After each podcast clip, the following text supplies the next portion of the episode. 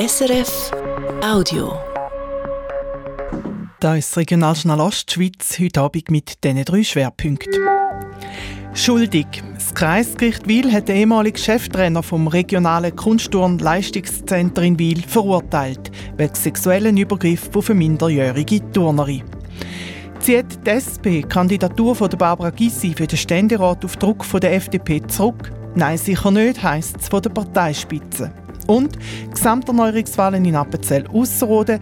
Wir machen eine Auslegeordnung für die Wahlen vom Kantonsparlament in einem Monat. Am Mikrofon Karin Kobler. Guten Abend.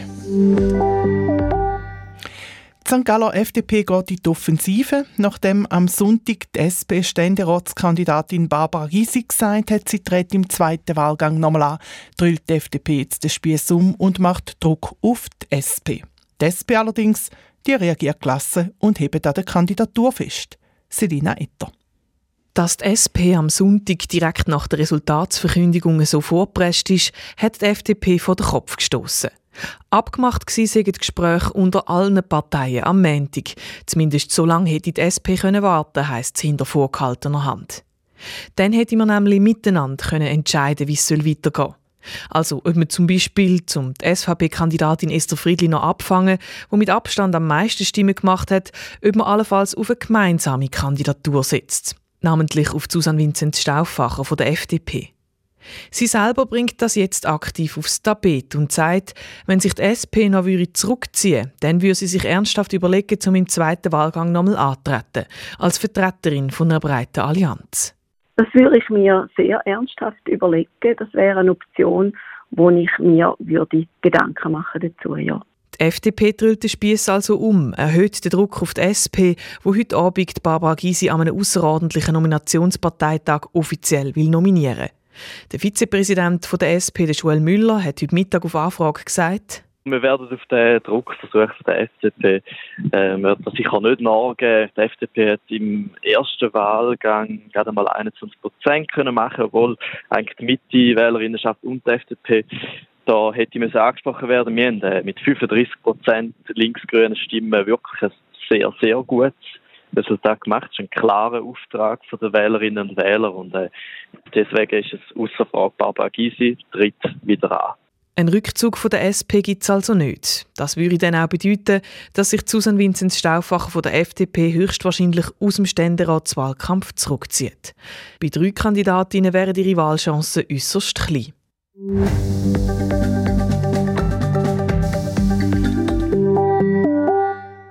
Schuldspruch für den ehemaligen Cheftrainer der Ostschweizer Kunstturnerinnen.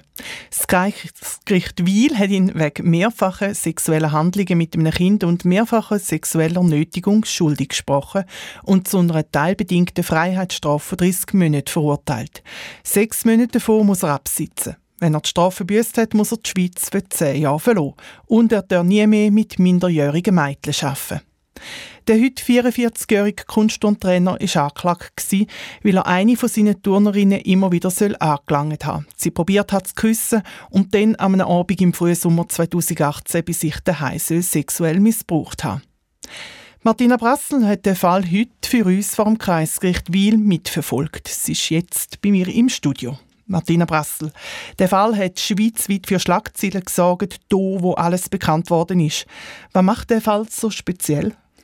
Der Fall speziell macht, dass es sich um eine, dass es um eine Beziehung zwischen einem Trainer und seiner Kunstturnschülerin geht. Die beiden haben jahrelang mehrere Stunden täglich miteinander trainiert.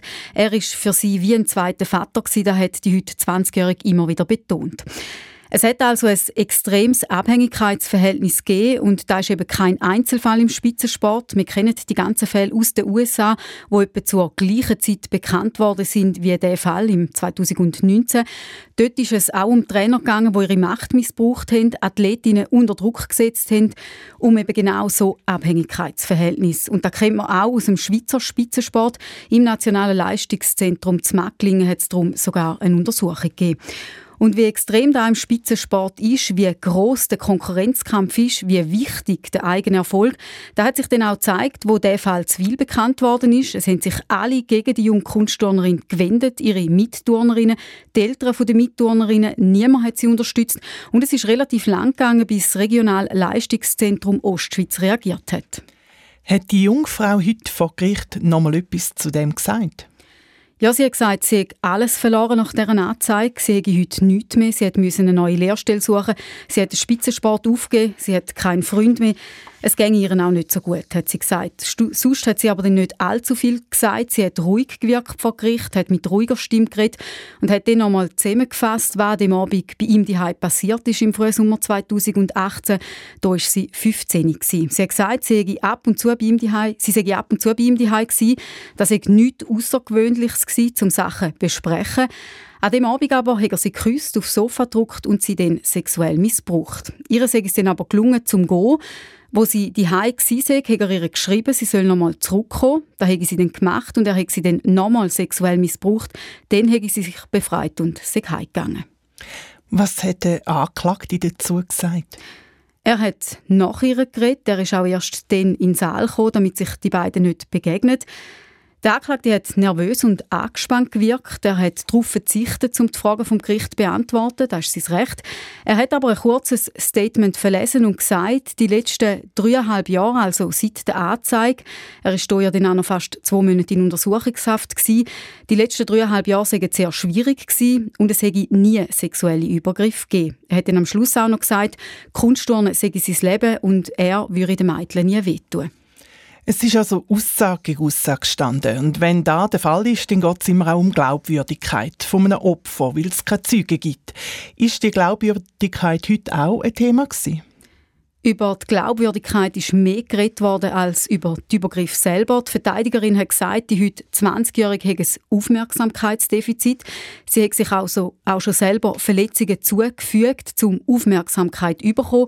Und die Anzeige passt in ins Bild. Darum ist es auch kein Zufall, dass die junge Frau die Anzeige gemacht hätte, kurz nachdem ihr der Trainer gesagt hat, dass sie keine Zukunft als Spitzensportlerin hat.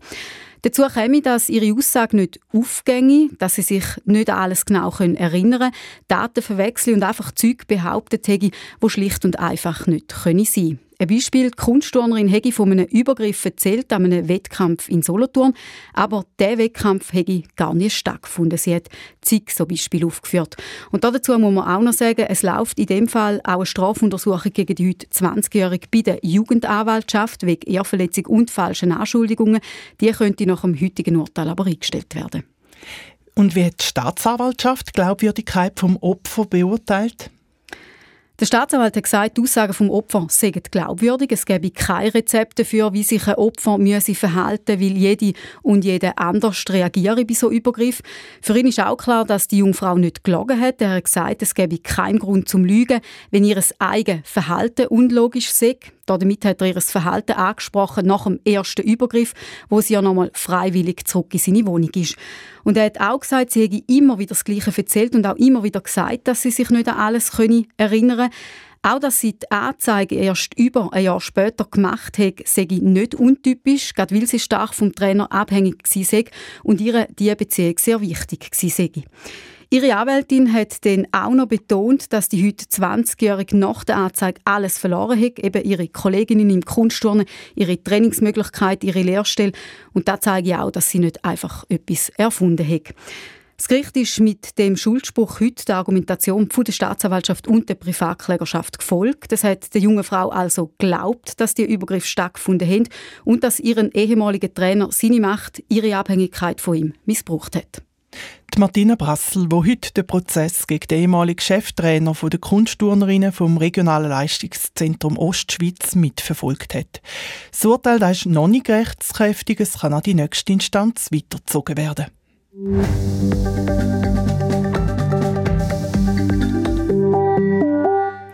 Am 16. April stehen in Appenzell Ausserrhoden Gesamterneuerungswahlen an.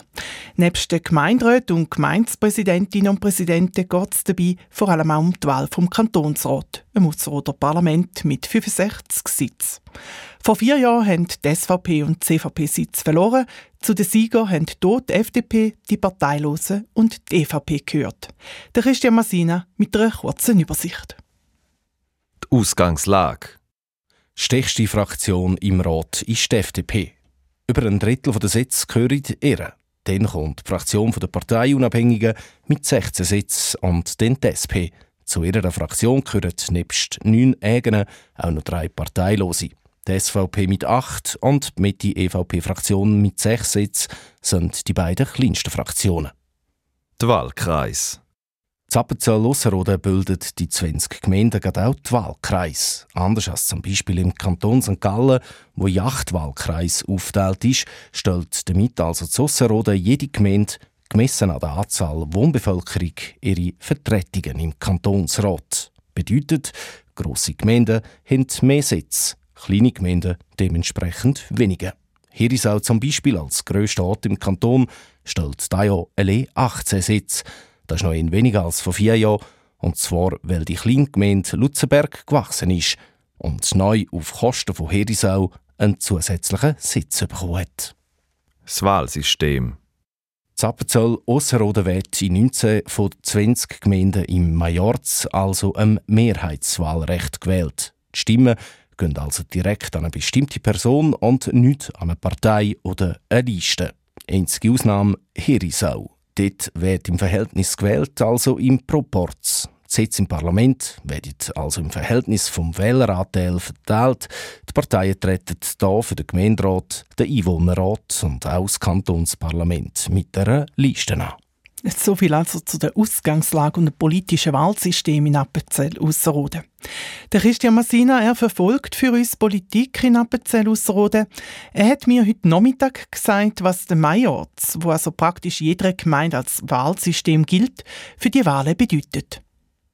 Ja, das bedeutet, dass in vielen Gemeinden die Parteienzugehörigkeit einfach nicht gleich wichtig ist, wie das bei grösseren Kantonen, zum Beispiel St. Gallen und Thurgau der Fall ist. Dort wird im Proporz gewählt, bedeutet, man wählt in erster Linie Parteien und nicht Köpfe. Dazu kommt, dass viele ausserrhoder Gemeinden nur Gadin oder zwei Sitze im Rat stellen, Hondwil und Wald zum Beispiel. Und wenn man eben so wenig Sitze zu verteilen hat, dann wählt man ja in erster Linie Persönlichkeiten. Die Situation in Herisau ist, wie wir gehört haben, bisschen anders.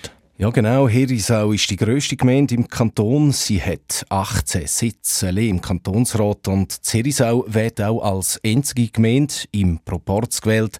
Das heisst, man wählt Parteien, die mit Listen antreten. Das gemischte Wahlsystem zu Appenzell-Ausserrhoden sorgt immer wieder für Diskussionen und es ist auch Thema bei der Überarbeitung der Kantonsverfassung. Schauen wir die bestehenden Verhältnisse an. Die grösste Fraktion im Rat stellt heute nach wie vor die FDP. Wird das auch nach der Wahl noch so sein? Ja, von dem kann man ausgehen. Die FDP ist nach wie vor die tonangebende Partei im Kanton und das offizielle Wahlziel der FDP ist es auch, mindestens die 23 Sitze im Kantonsrat zu haben. Sie hat aber auf die Wahl mehrere bekannte Gesichter, die aus dem Kantonsrat zurücktreten. Zum einen ist dort Katrin Alde, die ja am Sonntag in die Regierung gewählt worden ist, oder auch der Fraktionspräsident Patrick Kessler hört auf. Er kommt aus Tüfen. Tüfen ist notabene die FDP-Hochburg. Dort stellt die FDP bis jetzt sechs von den sieben Kantonsratsmandaten der Gemeinde. Und auf dieses Jahr treten drei FDPler zurück. Und die SP die will dort einen Sitz holen. Da wäre allerdings eine Überraschung, wenn es die SP in Tiefen schaffen will, einen Sitz zu holen, weil die Mittel in der Gemeinde noch nie einen SPler oder eine SPlerin in den Kantonsrat gewählt hat. Womit wir gerade bei der SP wären. Sie hat bis jetzt zwölf Sitze im Kantonsrat. Ja, die SP hat auch eine Hochburg zu Appenzell Ausserrhoden, und zwar in der Gemeinde Heden, wo sie drei von fünf Kantonsratsmitgliedern stellt. Bei der SP rechnet man sich für die Wahlen dieses Jahr aus, dass man Zerisau vielleicht noch einen zusätzlichen Sitz könnte holen. Zu Teufel schickt es damals der Präsident der SP Rotbach in Wahlkampf und auch zu Lutzenberg treten die SP an. Chancen auf einen zusätzlichen Sitz sind also durchaus vorhanden. Die SP muss aber zum Beispiel auch das Rehtobel in verteidigen. Dort treten Michael Kunz zurück und unter anderem die FDP wiederum schickt dort einen Kandidat ins Rennen. Wenn, dann dürfte es bei der SP also wohl nur zu kleinen Veränderungen kommen. Sie ist und bleibt damit wohl auch weiterhin die zweitstärkste Partei im Kantonsrat. Die zweitstärkste Partei im Kantonsrat, aber nicht die zweitstärkste Fraktion. Ja, genau. Noch mehr Sitz als die SP-Fraktion im Rat hat die Fraktion der Partei Unabhängige. Dazu muss man wissen, die PU ist keine Partei, sondern eine Gruppierung. Und zwar eben eine Gruppierung, die sich aus parteilosen Leuten zusammensetzt. Für die PU steht, so setzt sie selber, die Meinungsfreiheit der Partei Unabhängigen im Fokus. Das bedeutet, dass die Leute in der Fraktion wirklich auch bei Themen können unterschiedliche Positionen beziehen können und da auch immer wieder machen. Sie gilt darum manchmal auch ein bisschen als eine. Bei der PU treten fünf Kantonsrätinnen und Kantonsräte Namen an. Man hat aber überall Nachfolgekandidaten gefunden und kandidiert auch in zusätzlichen Gemeinden. Sie hat bei der Wahl vor vier Jahren vier Sitze gewonnen und das Ziel der PU für dieses Jahr ist, dass sie diese Sitze haben kann und damit also die zweitstärkste Fraktion im Kantonsrat bleibt. Kommen wir zu der SVP. Die war vor vier Jahren ja die grosse Verliererin, gewesen, hat fünf von ihren zwölf Sitzen dort mal verloren. Einen hat sie bei einer Ergänzungswahl zunächst von der FDP mittlerweile wieder zurückholen Was für Ambitionen hat die SVP in Appenzell-Ausserrhoden? Laut dem Parteipräsidium ist da in erster Linie das Ziel für die Wahlen, da ja die acht Sitze im Kantonsparlament können zu behalten. Auf Sitzgewinn hofft man allenfalls noch im Herisauer Parlament, im Einwohnerrat. Aber in Sachen Kantonsrat ist es wohl eher nicht zu erwarten, dass die SVP massiv wieder Sitz gewinnt, weil man schlicht gerne nicht in jeder Gemeinde überhaupt antreten. Dann bleibt noch die Mitte und die EVP, die ja zusammen eine Fraktion bildet. Genau, die Mitte, sie spielt in der Ausserrhoder Politik mit drei Sitzen jetzt nicht so die ganz große Rolle. Sie treten gerade in mehreren Gemeinden mit neuen Kandidaturen an. Da kann man sicher gespannt sein, ob sie noch einen Sitz oder zwei dazugewöhnt. Bei der EVP, sie hat im Moment zwei Sitze, heisst es klar, das Ziel sei, die zwei Sitze im Kantonsrat zu behalten. Noch nicht geredet haben wir über die Grünliberalen. Die gibt es ja da ja auch. Sie treten auch und wollen auch ein Wörtchen mitreden. Jawohl, die GLP sie treten dieses Jahr in fünf Gemeinden zu den Kantonsratswahlen an. Im traditionell liberalen Ausserrhoden sicher interessant zu sehen, ob die Grünliberalen da ein Wörtchen mitreden können. Und wenn ja, auf Kosten von welcher Partei. Zu Tiefen kandidiert man für zwei Sitze. Zerisau schickt man drei Kandidaten ins Spiel wie grosses Potenzial für die GLP bei ihrem ersten Versuch in die Röhre zu kommen, dann aber wirklich ist da wert, sich zu sagen. Das Ziel der Partei ist es, den Sprung in den Kantonsrat zu schaffen. Spannend bei dieser Partei, wohl in erster Linie, wie sie Herisau abschneidet, weil dort ja, wie am Anfang schon gesagt, im Proporz gewählt wird. Christian Massina, wenn man das jetzt so hört, zu den ganz grossen Verschiebungen im Ausser- Kantonsrat, wird es also kaum kommen. Nein, von dem gehe ich jetzt mal nicht aus. Ausserrhoden, da muss man vielleicht eben auch sagen, tut nicht wie andere größere Kantonsparlamente wahnsinnig nach Parteikouleur politisieren.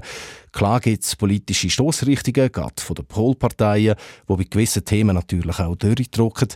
Aber man hat Ausserrhoden in der letzten Legislatur immer wieder gezeigt, dass man parteiübergreifend Lösungen sucht und die auch findet. Der Kantonsrat hat in den letzten vier Jahren schon fast im Eilzugstempo verschiedenste Gesetze verabschiedet, wo es um familienergänzende Betreuungsangebote gegangen ist oder eben auch das Energiegesetz, wo ja im Rat parteiübergreifend unterstützt worden ist. Selbst wenn es jetzt also zu einzelnen Verschiebungen kommen wird, zu einem grossen Kurswechsel innerhalb vom Rat wird da kaum führen. Was sicher spannend ist, die Frage, wie schneidet die GLP ab und dann auch, wie gut die Frauen abschneiden, die haben bei den Wahlen vor vier Jahren zulegen Rund ein Drittel vom Rat ist momentan weiblich. Gut möglich, dass da bei den Wahlen da ja langsam aber sicher Richtung Hälfte-Hälfte geht. Der Christian Massina mit dem Ausblick und Einschätzungen zu den Ausser- oder Kantonsratswahlen, die dann in gut einem Monat am 16. April stattfinden werden. Es ist 5 vor 6 Sie hören das Regionaljournal Ostschweiz. Meldungen vom Tag. Die St. Galler SP sagt klar, Linksgrün hat im ersten Wahlgang von der St. Galler Ständeratswahlen 35 Prozent der Wählerstimmen gemacht. Sie tagen darum heute Abend Barbara Gysi für den zweiten Wahlgang nominieren. Sie kontert damit die Aussage von der FDP-Kandidatin Susanne Vincent Stauffacher, die gesagt hat, sollte sich Barbara Gysi zurückziehen, dann würde sie sich ernsthaft eine Kandidatur überlegen und gegen Esther Friedli von der SVP antreten. Das Kreisgericht Wiel hat ehemalige Cheftrainer vom regionalen Leistungszentrum für Kunstturnerinnen in Wiel wegen sexueller Handlungen und mehrfacher sexueller Nötigung schuldig gesprochen. Er hat eine Freiheitsstrafe bekommen von 30 Monaten und muss davon sechs Monate absitzen. Nachher muss er die Schweiz für zehn Jahre verloren und dort nicht mehr mit Minderjährigen arbeiten. Der Fall ist bekannt worden, weil sich eine junge Turnerin rund ein Jahr nach einem Übergriff gewehrt hat und ihn angezeigt hat. Das Urteil ist noch nicht rechtskräftig und kann an die nächste Instanz weitergezogen werden. Der Rigolo-Theatergründer Medi Reugster ist 68-jährig gestorben. Der gebürtige Obrutzwiller hat in den letzten Jahren vor allem mit dem Balancieren von 13 langen Rispen auf sich aufmerksam gemacht. Er hat die Balance-Show weltweit über 5000 Mal aufgeführt. Der Medi Reugster hat Krebs gehabt.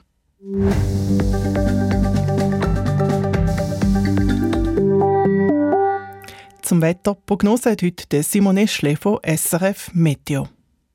In der Nacht gibt es immer wieder Regen und Schnee. Die Schneefallgrenze sinkt dann bis am Boden runter. In Bischofszell und Glarus sinken die Temperaturen dann auf 1 Grad. Bis um Mittagszeit morgen gibt es letzte Schneeflocken, sonst ist es zeitweise sonnig, es hat mal mehr Wolken, mal weniger. In Alteri und Flavil steigen die Temperaturen morgen auf 6 Grad. Am Donnerstag ist es dann recht sonnig und es hat noch ein paar Wolkenfelder rum. Schnee also bis in die tiefsten Lagen. Das die Aussichten für morgen. Da ist es für heute aus Ihrer Region vom Regionaljournal Ostschweiz. Heute Abend mit Karin Kobler am Mikrofon. Im Internet jederzeit zum Nachlesen unter srf.ch-audio, dort einfach Ostschweiz eingeben oder auf der SRF Play App. Allerseits einen schönen Abend. Das war ein Podcast von SRF.